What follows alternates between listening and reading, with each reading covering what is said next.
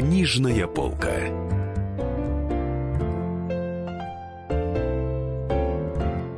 Дорогие друзья, Денис Корсаков, Дарья Завгородняя. А передо мной лежит книжка, которая называется «Страдающее средневековье». Один из главных бестселлеров последних месяцев в книжных магазинах Москвы. Парадоксы христианской иконографии. Авторы этой книги Сергей Зотов, Михаил Майзульс и Дильшат Харман. Дильшат Харман – это девушка. Вот. Это э, трое специалистов по средневековому искусству. Они собрались все втроем – и написали вот такую замечательную книгу. Но этому предшествовала история. Сначала был открыт паблик ВКонтакте, где публиковались э, значит, картинки средне... про средневековье, средневековых каких-то авторов, э, живописцев и графиков. И народу предлагалось и придумать современные подписи, как к комиксам, к этим картинкам. Да, Сергей, расскажите немножко про это. Да, ну история была такая. То есть э, двое студентов э, из высшей школы экономики, одного из э, современных ведущих вузов России, Москвы в частности, а двое студентов организуют этот паблик, потому что им хочется как-то разнообразить свою жизнь после занятий. А, они очень увлечены средними веками, но одновременно они как бы и страдают, потому что очень много занятий, очень много нужно всего учить. Это наши друзья а, Константин и Юрий. А, и, собственно говоря, они в какой-то момент делают этот, это сообщество, этот паблик для себя только и они выкладывают смешные картинки, сами придумывают подписи, люди придумывают подписи, это, это, это их одногруппники в основном, а в какой-то момент... То есть давайте уточним, это да. не просто смешные картинки, это настоящие да, это настоящие миниатюры, миниатюры средневековые, да, это настоящие подписями. миниатюры с комическими подписями, и в какой-то момент к ним приходят просто сотни тысяч людей, которые хотят это видеть, хотят подписывать их сами, и они становятся супер популярны, про них пишут материалы где угодно, они выпускают там свою собственную продукцию от значков до тортиков там каких-то, да, подарочных и так далее, далее. И в какой-то момент к ним приходит издательство АСТ и говорят, а может быть вы хотите книгу свою сделать? Потому что все-таки паблик это то, что приходящее, да, вы можете ага. там сегодня быть популярными, а завтра нет, а книга вот вы ее сделаете, она останется. Вот, и тогда они позвали нас, Михаила Мазельца, меня, Дельшат э, Харман, вот, и мы уже придумали, как подать эту книгу, как сделать как-то в таком формате, чтобы она была интересна и для подписчиков этого сообщества, в основном людей молодых, да, в основном студентов или людей, которые недавно отучились, и все-таки чтобы это было каким-то, ну, фундаментальным, так скажем, трудом, которого пока что нет, во всяком случае, хотя бы в России. Вот и мы пытались что-то такое сделать. Но при этом книжка-то у вас, она совершенно фундаментальная. Она именно вот настоящая, серьезная научная книжка про средневековую кинографию. А там ничего комического, в общем, особо не просматривается даже, поначалу, по крайней мере.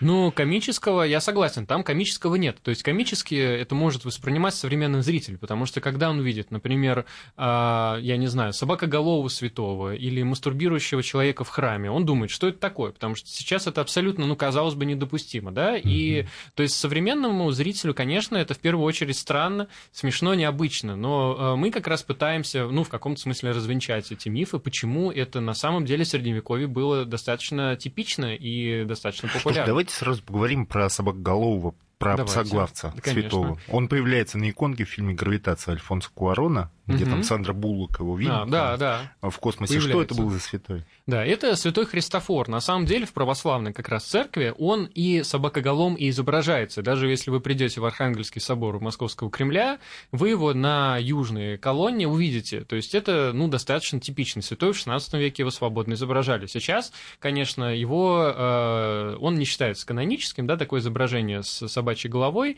И ну, после Петровских указов его как бы исключили так скажем, из э, пантеона святых, во всяком случае, с собакоголовым виде. Но на самом деле у него очень древняя история. Считается, что он пришел вместе с апостолами э, Варфоломеем и Андреем в земли Парфян, ну, то бишь в современный Иран.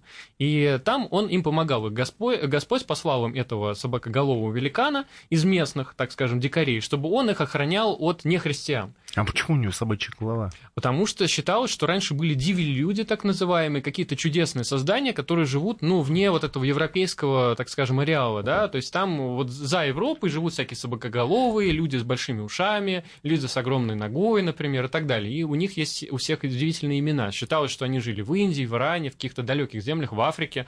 И вот в Иране как раз считалось, жили такие киноцефалы или собакоголовые люди. И его посылают вместе с ними, он сначала противится, но Бог ему говорит, помогай. И они его крестят, он становится смирным, кротким человеком, он уже практически так скажем, происходит трансмутация в обычного человека, как вы знаете, как у оборотня там в каком-нибудь фильме современном. И он такой смиренный христианин, вместе с ними приходит э, в какой-то из крупных городов Ирана, э, современного, так скажем, да, и в то время христиан там не жаловали. Их сразу посадили в темницу и прислали к ним тигров и львов, чтобы они их пожрали, да, как многих христианских святых вот так мучили. И тогда Господь сказал, чтобы святой Христофор приобрел свою изначальную форму, превратился в огромного великана с собачьей головой он стал этим 10-метровым э, гигантом, после этого и по приказу Господа сожрал всех этих львов Господи, и это тигров. абсолютно голливудский сюжет. Вот, абсолютно. Прямо, Если да. сейчас это делать с каким-нибудь Брэдом Питтом, мне кажется, будет очень популярно. А почему все-таки запороли такого прекрасного святого? Так почему, сказать, да, почему, пантеоне? почему он так не вошел? Ну, э, тут история сложная. Конечно, он был очень распространенный в английских сказаниях тоже, например. В какой-то момент он даже в Европе появляется. Вот мы в своей книге рассматриваем единственное сохранившееся изображение э, в немецком манускрипте, которое есть вот такой огромный великан с головой льва, очень больших пропорций, он опирается руками на башни всякие, то есть видно, что он гигант просто, э, несоразмерный обычным людям. И это единственное изображение, которое нам удалось найти. И вообще, в принципе, ученые других изображений на данный момент не знают. Видимо, их было гораздо больше, но они сохранились почему-то только в православном ареале, потому что там они просуществовали, ну, века до 18 примерно, до 17 уж точно. Вот. Но в какой-то момент э, у нас, например, в России Петр I создает священнейший синод, который издает указ о э, неправедных изображениях. И там запрещают многие, очень многие образы, например, э, Богородицу Троеручицу, да, с тремя руками, или вот этого самого псоглавца Христофора, и просят, чтобы его изображали с человеческой головой. После этого во многих храмах, монастырях, на фресках, на алтарных образах начинают закрашивать эти головы, начинают делать из него человека. Но кое-где все-таки сохранились и оригинальные изображения. Например, в музее в Ростове-Великом, в Свияжске под Казани мы можем увидеть оригинальные изображения. И, собственно, что далеко ходить, вот ну, в Москве, там, где мы сейчас находимся, ну, тоже ну, остались. И на МКС Сандра Бул. И на МКС. А все-таки почему средневековье страдающее? Почему так много изображалось э, страданий тогда?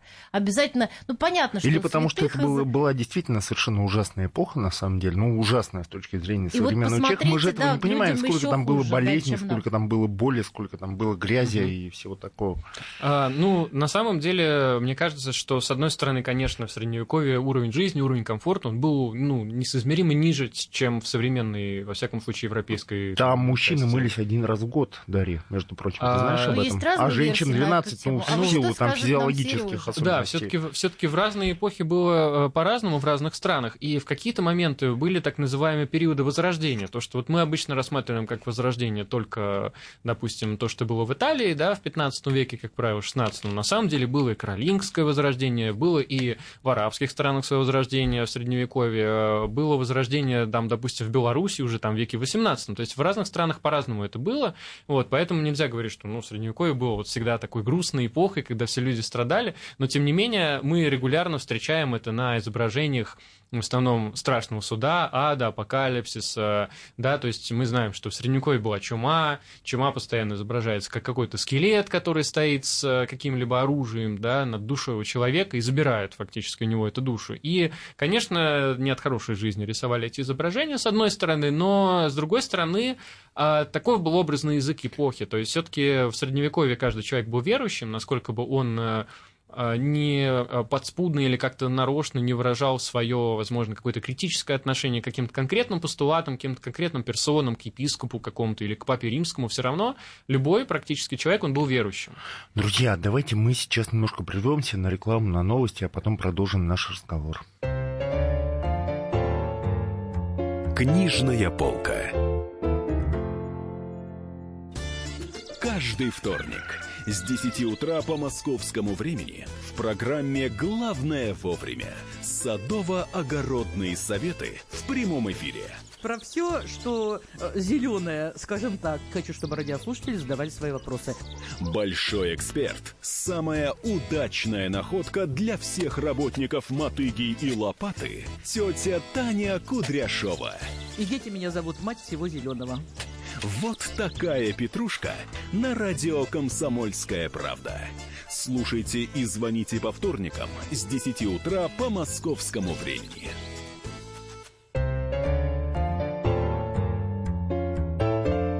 Книжная полка.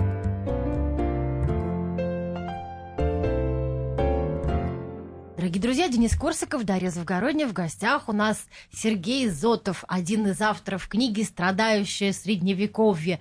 Это книга про то, как... Э, как страдал средневековье, как, на самом деле. Да. Не больше, про, не меньше. Про, про христианскую иконографию, про то, э, что дошло от, до нас от средневековья, про то, как, про мы, как мы знаем средневековье. И что на И вот рисовал. Сергей один из трех людей, авторов этой книги, которые все это объясняют. Вот да, все-таки. И шикарно объясняют, Каково поверьте. ваше мнение? А, все-таки по поводу того, что не мылись. Обычно Изабеллу Кастильскую припоминают, которая решила долго-долго не мыться, пока там не будет какая-то победа.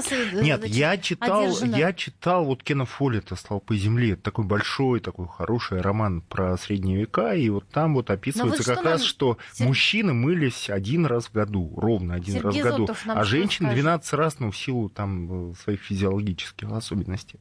Ну, это все очень сильно, конечно, зависело от того, что это за человек. Если это крестоносец, который идет, там, допустим, в Святую Землю, то понятно, что у него вряд ли есть очень много времени на гигиенические процедуры. Но все-таки, тем не менее, когда Европа столкнулась, например, с арабским миром, в, миром, в котором есть хамам и какие-то регулярные процедуры, связанные с очищением. Хамам это бань такая. Хамам, да, да это омывание. Да, или бань. процедуры, связанные с намазом, когда нужно обязательно молиться и вот омывать руки, ноги, лицо. То есть а, все-таки были соседи, которые влияли так или иначе на Европу. То есть нельзя говорить, что вот всегда там в Европе люди не мылись, но страдали они, конечно, не только от этого. В основном люди все-таки страдали от того, что они понимали, что вот жизнь, которой они сейчас живут, это, ну, ненадолго. Потом все-таки они умрут, и скоро настанет э, страшный суд. А там уже, как они э, себя вели в земной жизни, их будут судить по этим грехам, по их э, ну, заслугам. А, Поэтому да, это была основная жизнь, так Понятно. Скажем, с, одной, с одной стороны, они жили для жизни вечной, но с другой стороны, вот когда в XIV веке в Италии началась эпидемия чумы, да, вот то, что Бокаччо написал Декамерон.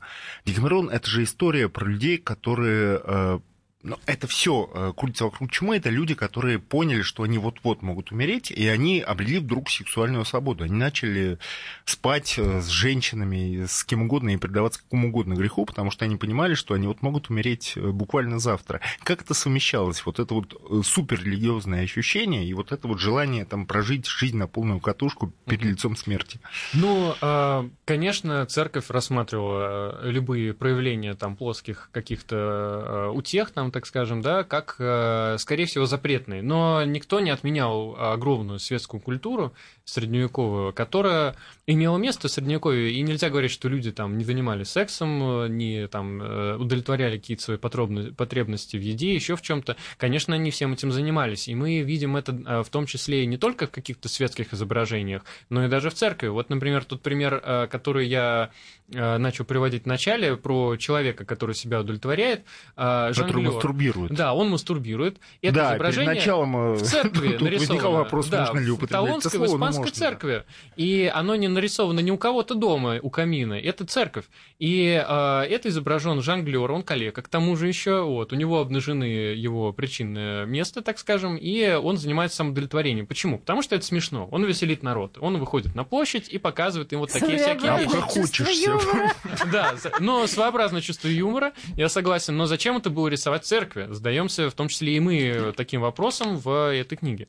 А Потому что клирики пытались показать не только хорошую сторону, так скажем, праведную сторону жизни, но и плохую, чтобы показать грехи а, в их, так скажем, самом каком-то мерзком, противном изводе. Нужно их нарисовать адекватно тому, как они С удовольствием выглядят. подробно да. нарисовать. То есть миниатюристы или там а, живописцы, которые фрески в церквях делали, они с одинаковым упоением рисовали и Господа, и дьявола, и воплощение благодетелей каких-то, и так же, как и воплощение грехов, потому что это было важно человеку в красках показать, что что с тобой будет, когда ты умрешь. И, в принципе, христианская традиция тут в этом смысле не уникальна, потому что если мы посмотрим на буддийские какие-то, тибетские особенно изображения, мы видим, что люди в аду страдают в таких просто подробностях э, мельчайших, которые сложно себе представить, что с ними там только не происходит. У них вырывают кишки, их там топят в каких-то раскаленных металлах. То есть это невообразимые мучения, которые, очевидно, люди в то время действительно испытывали, ну, какие-то провинившиеся люди. Ну, да? это была вообще жестокая эпоха. Там же людей варили в масле подсолнечном. Конечно. И это все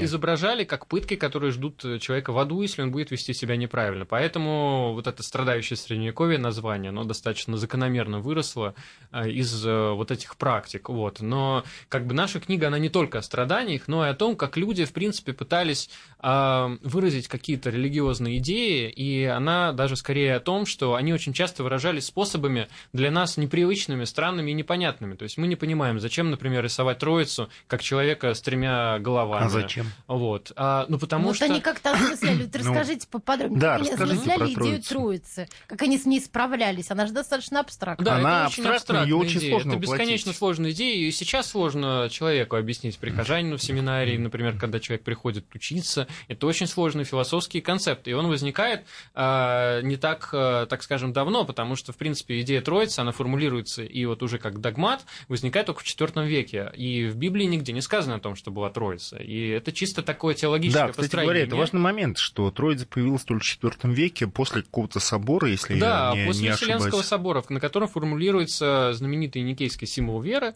А, вот. И, собственно, год. да, после этого... И более того, и то, что Иисус Христос Сын Божий, это тоже было сформулировано примерно тогда же. Тогда шли очень большие споры. Был ли он лишь э, сыном Бога, который в какой-то момент родился, и поэтому у него было две природы, человеческая и земная, или все таки он был такой же изначальный э, Бог, как и Бог-Отец. И в этом смысле была э, большая борьба, например, с арианством, ересью, которая утверждала, что все таки Иисус Христос, он, так скажем, второстепенен, а Бог-Отец, он более главный. И, э, например, из-за этого, в том числе на православных иконах, Ария этого человека, который был предводителем, так скажем, параллельного такого христианства, да, противоречивого ортодоксальному христианству, Ария рисовали как человека, который буквально в туалете сидит и испражняется. Почему? Потому что христиане праведные, правильные, которые победили, да, история пишет победители, вот, они придумали про него такую историю, что он, он умер от, э, так скажем, несварения желудка. Вот. И он, э, ну, естественно, это подавалось как э, следствие его какой-то греховности. То есть его Бог проклял, он пошел облегчиться, так скажем, и умер в туалете вот за этим, собственно, самым занятием. И его самым так прям рисуют. Образом, самым позорным образом, да. Его так и рисуют прямо на православных иконах. Мы можем видеть в клеймах, вот в этих вот э, кружочках, в которых отдельная сцена изображается, как Арий э, умирает буквально вот э, в уборной. вот. Поэтому э, противников устраняли очень жестко и идеологически, и иконографически графически в том числе, вот мы это тоже пытаемся показывать, как, э, собственно говоря, какие-то изображения из икон кочуют в итоге вообще в карикатуру там послевоенную. Вот. Да, а... Ну, кстати, кстати, Даша, извини, а витражи в европейских церквях, это же на самом деле тоже комиксы. То есть все приходилось преподносить людям через изображения, через картинки, через витражи, через ну, иконы, через все. Было? Грамотных не, не было, да. Мало. Несомненно, грамотных было несоизмеримо меньше, чем сейчас. Поэтому готические соборы называют еще даже в средневековье такой Библией для бедных, потому что а, в какой-то момент теологи решают, что а, ну, храм Божий, он должен показывать весь как бы Божий мир. То есть а, во всем его многообразии это и флора, и фауны. Поэтому мы видим там и знаки зодиака, и какие-то фазы аграрного а, цикла, да, как люди пашут землю, как они там доят коров, то есть все эти сцены мы видим. Но мы, кроме этого, видим там диковинных монстров, каких-то сирен, гибридов, э, кентавров, абсолютно невообразимых. И а, уже в Средневековье находились люди, которые говорили, что да, это здорово, это замечательно изображать мир во всем его многообразии. Мы нарисуем тебе и собакоголового какого-то урода, и кентавра, и прекрасную девушку, и крестьянина, и монаха, чтобы а, каждый человек, даже неграмотный, видел, как мир устроен. А другие люди, например, вот Бернар Клервоский, такой знаменитый святой, говорил, что это только отвлекает от моления, от молитвы, от соединения души с Богом, что это все не нужно. Вот, поэтому были совершенно противоположные точки зрения. Но, конечно, в этом э, средневековом соборе готическом э, человек бедный, человек необразованный мог увидеть то, что он бы никогда не увидел, потому что книг он в руках мог и не держать никогда. Но, в конце концов, все это восхищение природой и творением Божьим нашло воплощение, наверное, в самом прекрасном и самом последнем соборе готическом, который был создан. Это собор Святого Семейства Гауди, который построен в Барселоне, который весь построен на природных ну, совершенно материалах. Давай Давайте, да, прервемся на ага. рекламу и новости, а потом снова будем говорить про страдающие средневековье. Книжная полка. Спокойно, спокойно. Народного адвоката Леонида Альшанского хватит на всех. Юридические консультации в прямом эфире. Слушайте и звоните по субботам с 16 часов по московскому времени.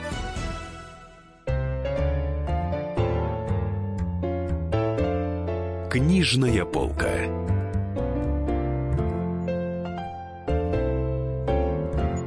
Дорогие друзья, Денис Корсков, Дарья Завгородня, а в гостях у нас Сергей Зотов, автор книги «Страдающие Один из авторов книги. Один из авторов книги. Их трое, три молодых человека, вернее, двое молодых людей и девушка. И они сделали ну, большую один Сергей книжку. прекрасно справляется с тем, чтобы рассказать про средневековье абсолютно все, что вы про... хотели знать, но боялись да, спросить. Про то, что рисовали средневековые художники и почему они это делали, и зачем это все нужно было э, средневековым людям. Вот скажите, Сергей, как художник художники справлялись с изображением ну, исторических реалий, например, ну вот там фараонову армию, преследующую Моисея. Или там, не знаю, там... Э, там ну, или да, царей Ирода, например, которые преследуют, да. которые пытаются убить всех младенцев. Они же не знали, как были одеты люди в то время, когда все угу. это происходило. Что они, как они У вас там очень интересное замечание, да, есть в книжке, что, по сути, вот если бы мы перенесли вот эти средневековые... Ну, давайте рассказывайте да. сами. Да, это безумно интересная тема, потому что, конечно, изображается не по-разному. В XII веке эти самые египтяне, допустим, допустим, выглядят примерно как рыцари XII века, в XV веке это уже совершенно другая одежда по моде XV века. Это может быть очень такие века, франты примерно. могут быть да. вполне себе на а, конях э, идти, а, например, я не Чуть знаю, не в там... Ага. Да-да-да, в XVIII веке это могут быть, допустим, там на украинских иконах, например, мы видим там абсолютно другие одежды, допустим, например, когда распятие Христа и вокруг стоят евреи, мы видим они в таких же шапочках, в которых ходили евреи еще вот недавно, в XVIII 18 веке на Украине. И мы видим, что люди изображали исторические реалии так, как они их видели у себя за окном. Они не пытались какую-то археологическую реконструкцию совершать, потому что они, во-первых, а, не то чтобы были на это способны, еще не было такой ну, развитой науки. Это во-первых. А во-вторых, им это было неинтересно абсолютно, потому что они хотели, чтобы за евангельским сюжетом, за распятием был вид, допустим, в родной Венеции, чтобы это изображение, оно было настолько близко к человеку, насколько это максимально возможно. То есть, э, когда человек смотрит на картину с распятием Иисуса или с какими-то его страданиями, страсти Христовы, так называемые, он бы сразу узнавал свои какие-то родные реалии в этом, свой пейзаж. Это, кстати, извините, я вас прибью, mm-hmm. но нигде это не видно так, как галерею Уфица, когда ты смотришь на картины средневековые, потом уходишь на балкон и видишь вот буквально, буквально вот ровно, то же ровно то же самое, ровно те же да, самые да, холмы. Да, и... я согласен. И вот в книге, да, мы сравниваем действительно, что это если бы, допустим, римские солдаты, которые распинают Христа, выглядели бы как, допустим, ОМОНовцы, условно говоря, там в России современной. То есть это сейчас нам кажется недопустимым и богохульным, и я, насколько насколько я знаю, не так уж и много художников есть современных, которые пытаются что-то такое делать. Ну, в России это скорее, ну, не очень приветствуется. Вот, в каких-то странах католических есть такие традиции, но там как бы тоже осторожно очень с этим играют. А в средневековую эпоху и в Ренессансе, в принципе, это было таким достаточно а, обычным средством выражения. И это было богословски оправдано, потому что в первую очередь человек, смотря на изображение Христа и все реалии вокруг, они были очень условные. Нужно было, главное, только приблизить человека к страданиям Христовым. То есть он, он должен был сам пережить это все, обязательно, да, вот сам почувствовать. Обязательно, да, он должен был сам почувствовать. И для этого было очень много способов. Например, были различные так называемые примеры, экзампла на латыни это называется, когда проповедник приходил и рассказывал в зависимости от разной аудитории разные примеры людям, как Христос страдал. Когда приходили женщины-домохозяйки, он им рассказывал, что страдания Господни подобно стирке, потому что мы трем вот это белье, мы его окунаем в воду, и он сравнивал кровь с водой, например, кровь Христова с водой, белье с телом Христа. Когда приходили, допустим, люди, которые были более, так скажем, приближены к каким-то мужским занятиям, например, охотники, там какие-то дворяне, он им рассказывал, что а, страдания Христовы подобны охоте, потому что он на кресте как бы призывает своих слуг, собак, да, то есть, э, ну, как бы мирян, да, которые идут ко Христу. То есть разные были абсолютно метафоры, аллегории, пытались люди донести многообразными способами, какими угодно просто, любыми абсолютно, даже с помощью самых странных и непонятных для нас сегодня метафор, кажется, невообразимых и иногда даже богохульных, но тем не менее в то время это было абсолютно ну, нормально. Вот, например, я вспоминаю, как я прочитала про открывающиеся статуи Девы Марии. Ее можно было открыть, а там внутри нее был Христос и Троица. Вот да, какие-то да. такие вещи, да. Ну, это выглядит, да, довольно странно сегодня. Да, и даже. А вот, что это? Э, Скажите об этом. Да, это были такие статуи. А, их очень много можно найти в музее Германии, иногда Франции. Когда мы видим Деву Марию, мы... Э, это такой как бы алтарь, который раскрывается, там створки, и на одной створке может быть нарисован Христос, на другой Бог Отец, на третьей Святой Дух, или они все могут быть в центре. Вот. И иногда бывает э, изображение, когда э, даже такая как бы кавычках женская троица, да, когда вот Анна держит э, Марию, Анна мать э, Дева Мария, а Дева Мария, в свою очередь, еще как бы младенец, она, опять же, держит еще одного младенца, то есть Иисуса Христа. То есть, казалось бы, с хронологической точки зрения это абсолютно, ну, бессмысленное изображение, потому что, естественно, младенец не может иметь э, ребенка. Но э, это абсолютно вневременное изображение, так же, как на там, православных иконах мы знаем, там абсолютно другие законы пространства действуют. Поэтому время, пространство было не очень важным для изображения. Можно было изображать э, одного героя три раза на одной и той же сцене, хотя это нам сейчас кажется очень странным, как может быть человек в, в трех местах одновременно. Вот, поэтому можно было совсем по другим законам выстраивать изображение. Слушайте, а, кстати, давайте поговорим о том, чем отличаются католические иконы. Ну, понятно, что иконы там закончились где-то в Италии, например, в XIV веке, да, в православии не продолжались. Чем они отличаются принципиально? Ну, отличаются они, наверное, в первую очередь тем, что все-таки католические изображения, ну, принято православные только изображения называть иконами, католические мы называем Ну да, но если да, там Чимабуэ, там, допустим, Да, да, да, ну, то есть, вот... понятно, Византия, как бы там тоже были, естественно, иконы, и э, то, что Византия транслировала в Италию. Но после, когда происходит великая схизма, вот это разлом между двумя церквями, возникает православная католическая церковь, все-таки сейчас современные искусствоведы склонны считать, что все-таки в католическом искусстве такого поклонения икон не было. И, ну, вы знаете, были отдельные православные соборы, на которых свои э, правила устанавливались. Вот, например, был такой там закон нелобызающим иконам анафима, да, то есть было совсем другое отношение к священному изображению, то есть предельное почтение. То есть, если не лобызаешь икону, то анафеме подвергнут. Ну, то есть это э, обязательно, скорее, чем не обязательно. Все-таки в католическом мире икона это э, это скорее картина, да, то, что мы видим в музеях, это, в принципе, аналог икон, это иллюстрация. но это, это иллюстрация, она может быть аллегорическая, она может быть символическая. Например, мы отъезжаем не так далеко от России, в сторону Беларуси или Украины, видим там икону, допустим, прям икону православную, с пеликаном, который клюет себя в грудь и, э, разрубая как бы свой э, стан, он э, кормит кровью птенцов. кормит птенцов. Это аллегория Христа, потому что также, умерев за грехи человеческие, он даровал вечную жизнь в Царстве Небесном остальным людям. И для православных православной э, иконописи это абсолютно ну, безумная какая-то Именно для русской это, православной иконописи. Да, ну для русской, да, православной. Там, говорят, католическая церковь, как правило, такие иконы делают. Mm. То есть это все-таки уже попытка, э, ну, немножко другая религия, да, то есть это не православная церковь все-таки. Но для православной церкви такое изображение, оно скорее недопустимо. То есть у нас, конечно, тоже были э, разные То есть, извините, оно даже в качестве орнамента недопустимо? А, ну, что вы имеете в виду под орнаментом? Но все-таки. Ну, просто в уголке э, где-нибудь нарисовать. Не... Я думаю, что скорее нет, потому что у нас это э, было скорее чем-то запретным, запрещенным. Были определенные каноны, потому что в католической церкви. Да, канон... кстати, вот там же есть каноны в иконописи. Каноны там, там же нет. Есть... У нас в иконописи есть каноны. У нас подробно прописано, как кого рисовать. Даже тот же самый святой Христофор э, с собачьей головой, даже вот, допустим, в 16 веках в специальных учебниках, так скажем, в кавычках, для иконописцев написано, что его нужно рисовать с волосами, подобно девичьим, с головой собачьей там, или конской. То есть там очень подробно описывается каждый штрих, как нужно делать. В католическом искусстве такого просто не было. То есть были определенные традиции, школы, но человек мог нарисовать, в принципе, что угодно, и ему за это ничего ну, не например, было. если рисовали там зайцев, это что-то значило. Вот давайте поговорим, чего и кого символизировали животные.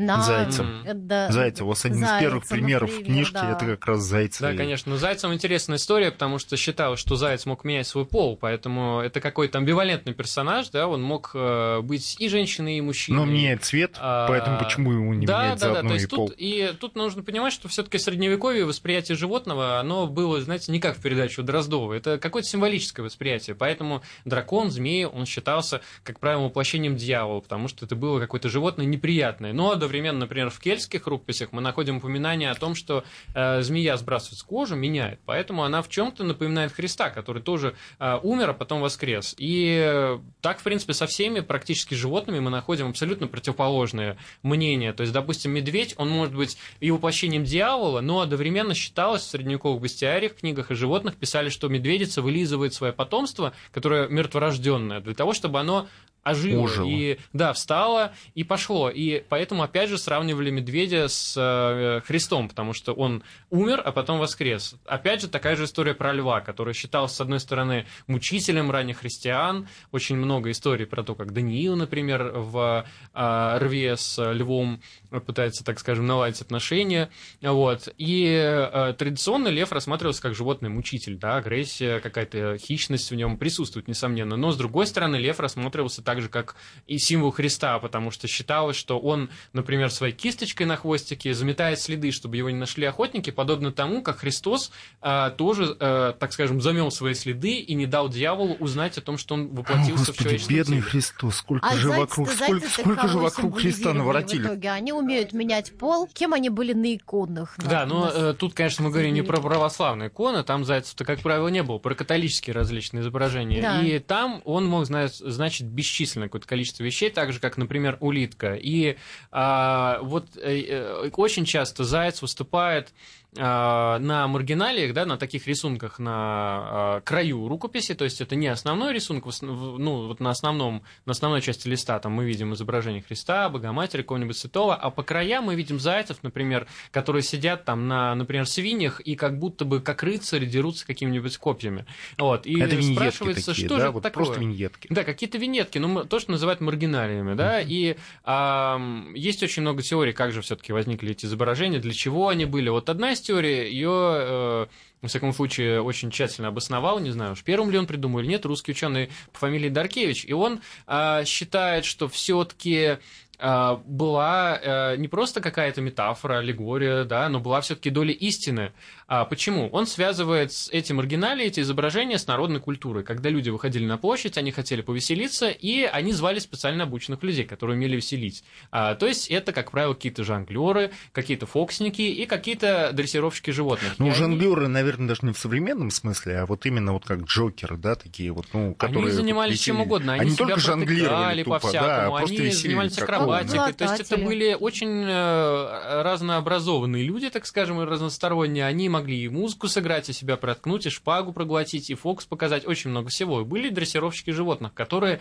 в том числе делали следующие трюки. Они брали какую-нибудь смешную, так скажем, живность, кошку, зайца, сажали его на свинью и изображали рыцарский турнир, как будто бы животные а, оделись, так скажем, в а, обличье лю- людей. Это было очень смешно. Получается, мир переворачивается с ног на голову, да, мы видим себя фактически, но э, актеры, э, которые нас играют, это животные, и нам от этого смешно. И поэтому те изображения, названия, которые появляются на вот этих краях манускриптов, на так называемом оригинале, это очень часто даже просто реальность, изображенная художником. Друзья, давайте мы сейчас немножко прервемся на рекламу, на новости, а потом продолжим наш разговор. Книжная полка. Слушайте в нашем эфире совместный проект «Радио Комсомольская правда» и телеканала «Спас» Деятели культуры и искусства, ученые и политики в откровенном разговоре с Владимиром Легойдой. О вере, жизни и любви беседуем по пятницам с 6 вечера по московскому времени. Книжная полка.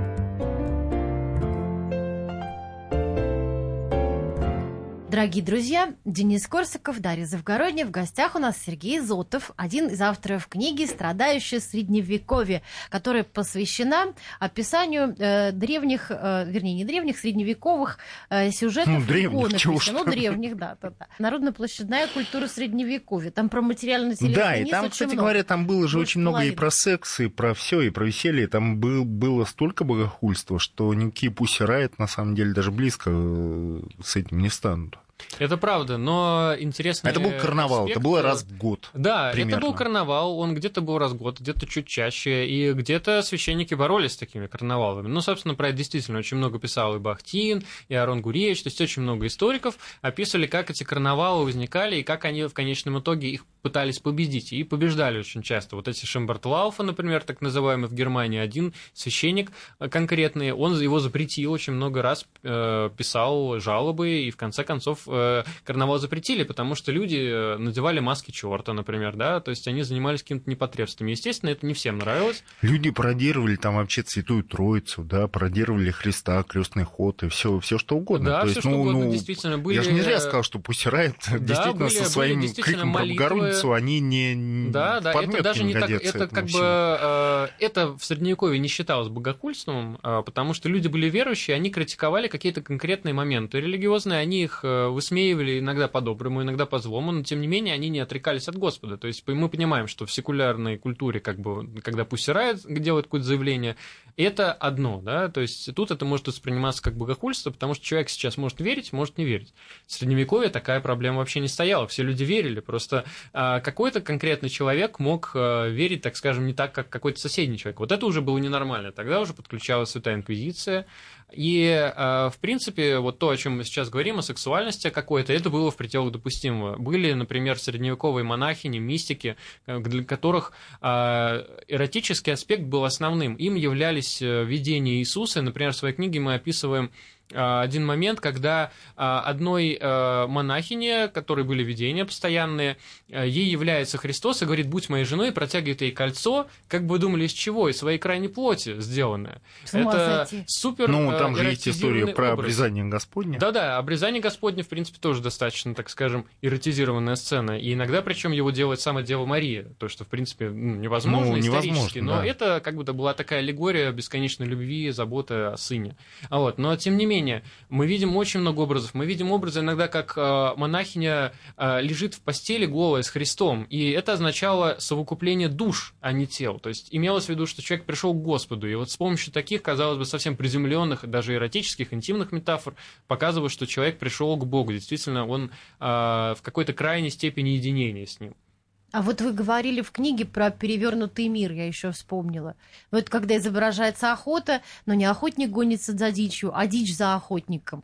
Вот в связи с чем это делалось? Еще какие там были сюжеты? Я почему-то только охотников вспомнил. Что-то там еще было такое. Ну, вообще этот сюжет, он очень древний. Он уходит вообще своими корнями в искусство, вазопись древнегреческую, где тоже были всякие э, животные, зайцы, например, да, и так далее. И там это было связано с отношениями взрослых мужчин с с мальчиками, которые одаривались этими взрослыми мужчинами различными подарками. И вот в этом контексте, да, то есть это были отношения, в которых взрослый мужчина ухаживал за мальчиком, как за девушкой сегодня. И это были очень похожие такие вот отношения на современное ухаживание мальчика за девочкой, да, и а взрослый мужчина должен был дарить подарки маленькому мальчику, а мальчик должен был подумать, да, он не сразу соглашался на что-то, но, тем не менее, затем они начинали, что называется, встречаться. И а, он ему дарил, обычно этот взрослый мужчина, мужчина подарки именно зайчика, петуха, вот этих животных, потому что они символизировали, с одной стороны, успех этого мужчины как воина, как охотника, вот я вот сам добыл, не на рынке купил, а пошел, сам достал. С другой стороны, это была метафора, что ты этот самый заяц, и я тебя сейчас ловлю. И ты этот самый петушок, а я вот тебя, на тебя сейчас сеть накину, и ты окажешься у меня в плену. И то же самое, в принципе, мы видим и в а, средневековых картинках, да, то есть зайцы начинают а, воевать с людьми, улитки нападают на рыцарей, а, я не знаю, допустим, какая-нибудь мелкая живность, да, охотится на традиционно крупную, допустим, на медведей, на э, львов каких-нибудь, да, то есть э, такое мы видим сплошь и рядом, и это было смешно, конечно, в первую очередь. То есть у них комический эффект это вызывало, да? Несомненно, потому что все-таки средневековая книга это очень специфический продукт. Сейчас мы можем купить отдельно книгу с анекдотами, отдельно книгу с серьезную. А тогда все-таки человек не мог себе позволить иметь целую огромную библиотеку. Поэтому, когда он мог прочитать, допустим, свой часослов и помолиться, вспомнить о Господе, а потом после этого посмотреть и похихикать на маргинале, для него это все-таки была э, ну, такая уникальная вещь, очень э, многосторонняя, разносторонняя, он мог использовать ее по-разному. И это, конечно, было в интересах заказчика получить сразу много, а не только что-то одно. Поэтому это можно сравнить с каким-нибудь современным сайтом. Вы можете читать православный сайт, а сбоку будет баннерная реклама каких-то уже вещей, так скажем, более приземленных, светских, там, не знаю, компьютерных игр, кинотеатров и так далее. У них вообще была очень скучная жизнь, на самом деле, вот с нашей точки зрения, потому что мы живем в потоке информации таком совершенно оглушительном, да, они-то жили вообще в без ничего. А вот чего все-таки нельзя было делать э, средневековому художнику? Какие-нибудь у него были запреты. Вот чего нельзя рисовать? Да, вот чего нельзя было рисовать? Там, там так сказать, гениталии можно, там драконов да все практически можно. можно. Кентавров, что хочешь. Но, а, в принципе, тут даже сложно сказать, потому что были даже изображения, где, например, святой по имени Хелениус летит на драконе, например. А, были изображения... А драконы, кстати, они поощрялись как? Или ну, нет? Драконы изображались просто как любые другие мифические существа. Они, конечно, в основном служили аллегории чего-то очень плохого. Сатаны, как правило, да, змеи, дракон, в принципе, все, э, так скажем, присмыкающиеся были символом одного и того же.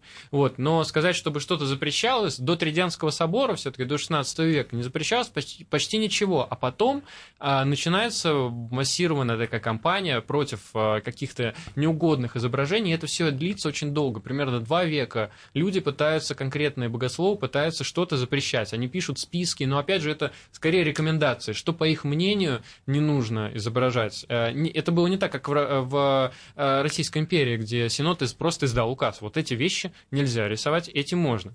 А там это длилось очень долго, и, в принципе, это было связано с реформацией, когда э, лютеране пришли и сказали, а что вы тут рисуете какую-то ерунду, а что у вас за культ святых, а почему вы поклоняетесь Богородице, вы а, давайте все это счистим, да. Давайте поклоняться, у них был лозунг Соло Фида только верой, да, только верой, только Библией. Соло Скриптура. А, да, да, да, вот несколько лозунгов было, да, Соло Скриптура, только, а, собственно только говоря, писание. опираемся на Писание, никаких не нужно нам дополнительных каких-то изображений, мы сами справимся, да, и фактически это вот такое вторая фаза иконоборчества, первая была еще в византийские времена, вот, и с этого времени католическая церковь, начиная к самой к себе, относиться критически, потому что они все время думают, а что же о нас подумают наши противники, поэтому они начинают сами ограничивать себя.